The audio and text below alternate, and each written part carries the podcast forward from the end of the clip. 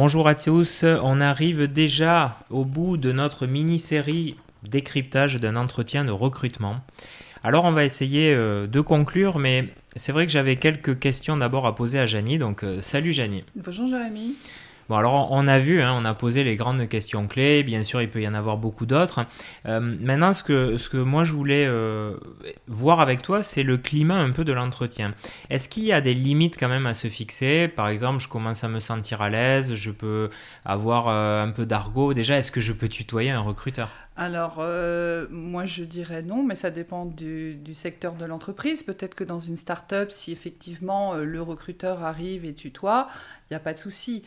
Mais il faut s'adapter, c'est-à-dire que moi j'arrive, je vous vois la personne, j'attends pas à être tutoyé dans un entretien de recrutement. Donc en fait les règles, ça dépend encore une fois de la culture de l'entreprise. Est-ce que tu trouves ça déplacé de commencer à parler du salaire? Alors pas de négocier, mais de commencer à, dire ah c'est un peu bas, est-ce qu'on peut remonter, etc. Est-ce que c'est le moment? Alors, euh, lors de l'entretien, non. il faut savoir que le salaire, soit il a été affiché dans l'annonce, soit il a été déjà dit euh, la fourchette de salaire euh, lors de la préqualification téléphonique. Mais en tout cas, lors du premier entretien, c'est beaucoup trop tôt. Je peux te poser la question est-ce qu'il y a des tickets resto, par exemple? Euh, moi, je trouve que c'est plutôt mal vu. Vaut mieux garder les questions à la fin, puisque pour moi, un critère de ticket restaurant n'est pas un gage de motivation à long terme. Ouais, toutes les questions un peu de logistique, de salaire, etc. On attend d'avoir été présélectionné pour pouvoir poser ces questions. Moi, je trouve que même en négociation, c'est plus tactique de le faire à la fin, de savoir quels sont les avantages, etc., avant de prendre sa décision. Et là, c'est tout à fait légitime. Est-ce qu'il y a d'autres limites euh, qu'il faut se fixer dans un entretien euh alors, il faut garder à l'esprit que ça reste un entretien, donc euh, c'est un entretien professionnel, même si moi je mets à l'aise les candidats et qu'on est là pour échanger, je vous évalue. Autant que finalement, vous, vous m'évaluez. Donc en fait, c'est un entretien professionnel, donc une posture professionnelle. J'ai vu une candidate arriver, jeter son chewing-gum dans la salle de l'entretien. Pour moi, c'est rédhibitoire. D'accord, donc il faut faire attention aussi à tous ces petits détails. Alors après, moi c'est comme ça que je fonctionne, mais je trouve ça pas classe du tout. Ouais. Euh, souvent, euh, moi je me souviens quand j'étais à l'école, on nous disait euh, c'est important d'avoir une question à poser si on nous dit est-ce que vous avez des questions pour montrer qu'on s'intéresse à l'entreprise? Alors si vous n'avez pas de questions, il ne faut pas vous forcer à poser une question qui aurait éventuellement déjà été abordée euh, lors des échanges, parce que le recruteur, il parle aussi, donne des informations sur l'entreprise. Maintenant, oui, normalement, vous pouvez avoir des questions, comme par exemple, euh, quelle est l'ancienneté de l'entreprise, si vous n'avez pas, euh, enfin, des personnes dans l'entreprise, si vous n'avez pas trouvé les informations sur les sites. Mais oui, si vous avez des questions pertinentes, autant les poser, ça va peut-être vous démarquer du, du concurrent. Est-ce que je peux demander s'il y a beaucoup de candidats en face de moi? Oui, tout à fait. Ça, c'est pas. Euh, Vous pouvez demander, mais. Euh, pas déplacé. Non, c'est pas déplacé. Enfin, pour moi, euh, les questions sont légitimes. Maintenant, elles sont opportunes ou pas, selon le, moment, le niveau d'étape dans l'avancement du process de recrutement. Est-ce qu'on peut demander si finalement le recruteur a un bon ressenti de l'entretien? Alors, certains me posent cette question, je déteste. D'accord. Alors, ils ont le droit de la poser, hein, mais du coup, j'esquive. Euh, alors, en général, euh, je fais une pirouette parce qu'effectivement, je n'aime pas cette question et euh, je ne peux pas y répondre. Elle est, elle est trop franche. Et la pirouette, c'est le choix se fait en comparaison avec les candidats. Donc là, j'ai pas vu l'ensemble des candidats. Donc j'esquive, je ne dis pas si... Parce que je ne sais pas pourquoi, mais les gens qui posent cette question en règle générale, l'entretien c'est pas bien ah passé. Ah ouais. c'est statistique. oui, mais voilà. Ça peut traduire aussi un manque de confiance en soi, donc moi je déconseille de poser cette question. Il y a un sujet, euh, moi, que je voulais aborder, c'est notamment, euh, enfin, on en a parlé un peu hors antenne, c'est la cohérence d'un parcours.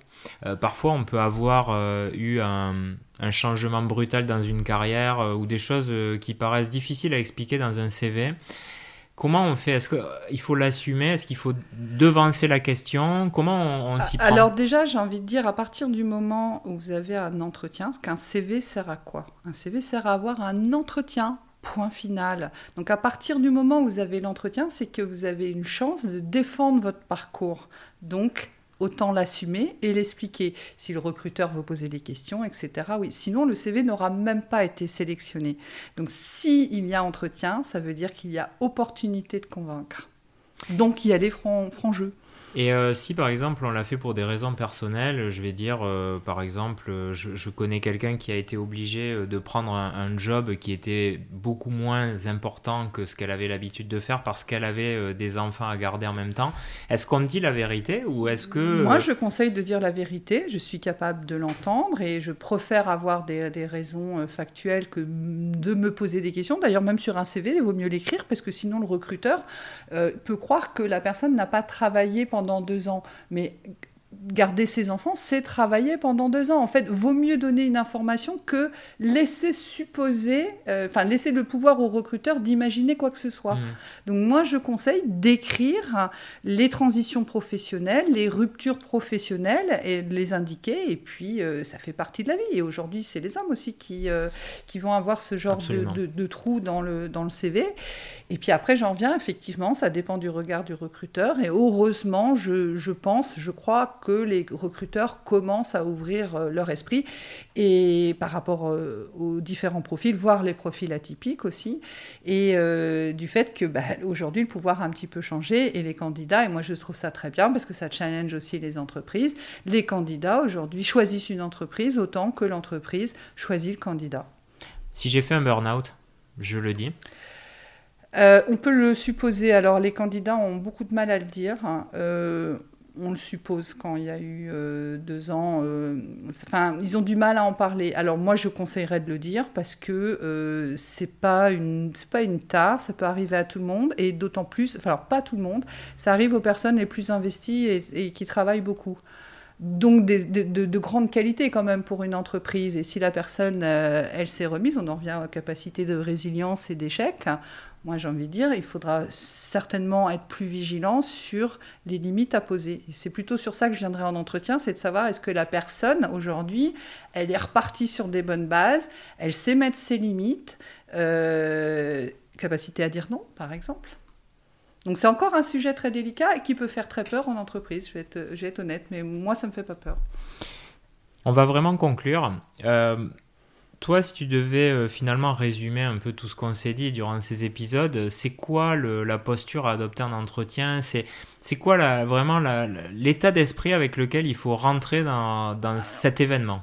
Pour moi, le meilleur état d'esprit et qui peut vraiment déstresser les personnes, et je parle pour avoir vécu ça, euh, euh, face à un enjeu d'entretien de recrutement, puisque certains, c'est vraiment, ils ont besoin plus que d'autres encore de travailler, etc mais peu importe que ça soit on change de job, on a déjà un poste, c'est d'arriver avec une attitude d'échange, de découverte de l'autre, de l'entreprise, comme le fait le recruteur, et euh, d'être le plus authentique possible, parce que là, du coup, euh, bah, j'irais, le candidat comme l'entreprise vont être gagnant-gagnant, puisque ça va être un vrai, euh, un vrai partenariat, en fait. Moi, je le vois comme ça, et la personne, elle va être là deux ans, trois ans, ce n'est plus des dix ans comme avant ou des vingt ans, mais deux, trois ans, c'est déjà pas mal pour certaines fonctions, et du coup, autant que... Ben, moi, je suis ravie de recruter quelqu'un qui est ravi de venir travailler chez nous, et on en a qui reviennent, et avec le sourire et c'est vrai que c'est très sympathique. Puis après, on voit aussi des gens qui évoluent dans l'entreprise. Donc en fait, c'est des vrais succès. Et euh, bah, les deux côtés, en fait. Donc c'est très agréable. J'ai juste une question bonus parce que je me posais cette question il y a quelques années. Si par exemple j'ai passé un entretien dans l'entreprise et j'ai pas été pris et je revois une annonce qui passe, est-ce que je postule à nouveau ou est-ce que ça voulait vraiment dire que...